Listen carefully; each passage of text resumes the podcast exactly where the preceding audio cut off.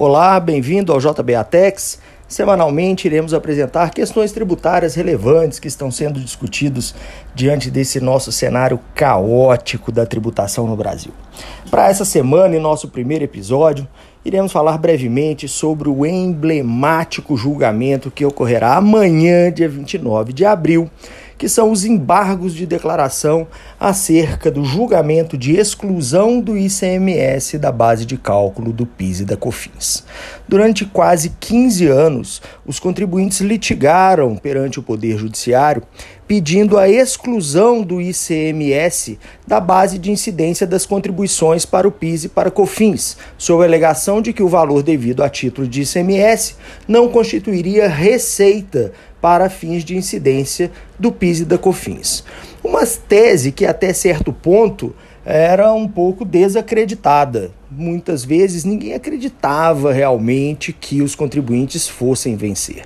Mas, em decisão proferida quatro anos atrás pelo Supremo Tribunal Federal, decidiu-se que sim, o ICMS deve ser excluído da base de incidência do PIS e da COFINS e que tais valores não representam receita por parte das empresas.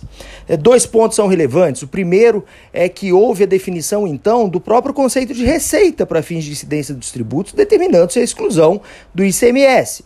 E a pergunta que passou a ser feita é: este conceito de receita sem o ICMS, ele deve ser considerado para os demais tributos do nosso sistema tributário ou apenas para o PIS e para a COFINS? Uma questão bastante complexa e complicada, uma vez que isso afetaria toda a sistemática de tributação no Brasil.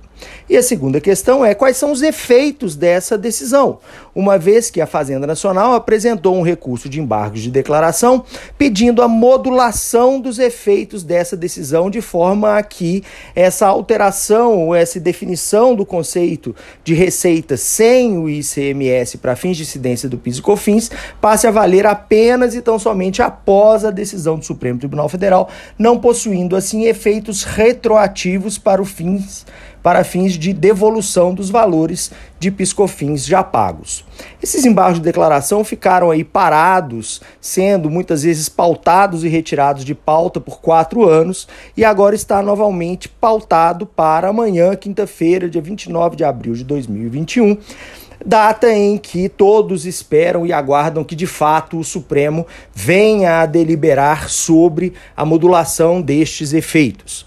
Uh, até pouco tempo atrás, na verdade, até 2019, não tínhamos histórico de modulação de efeitos em matéria tributária no Supremo Tribunal Federal.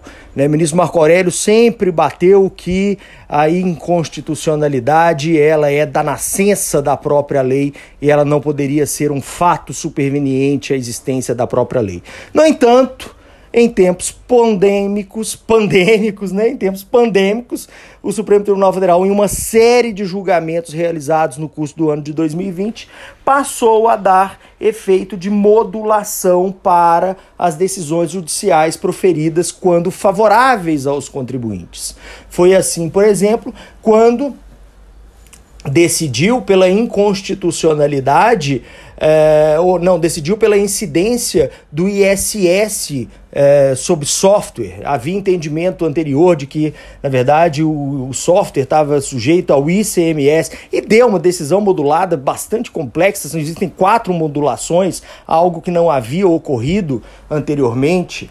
É, com relação à própria DIFAL, também houve modulação dos efeitos para fins de restituição, impedindo a restituição de valores que eventualmente foram pagos a esse título.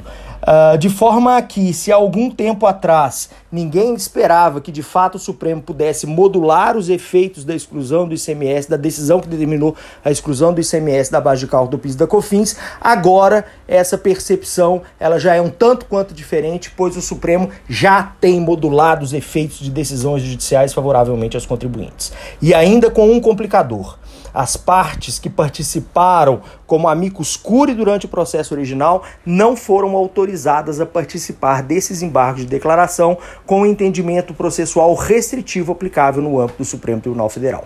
Na próxima segunda-feira eu irei comentar essa decisão que esperamos seja proferida amanhã pelo nosso Excelso Pretório. Aguardo vocês até segunda-feira.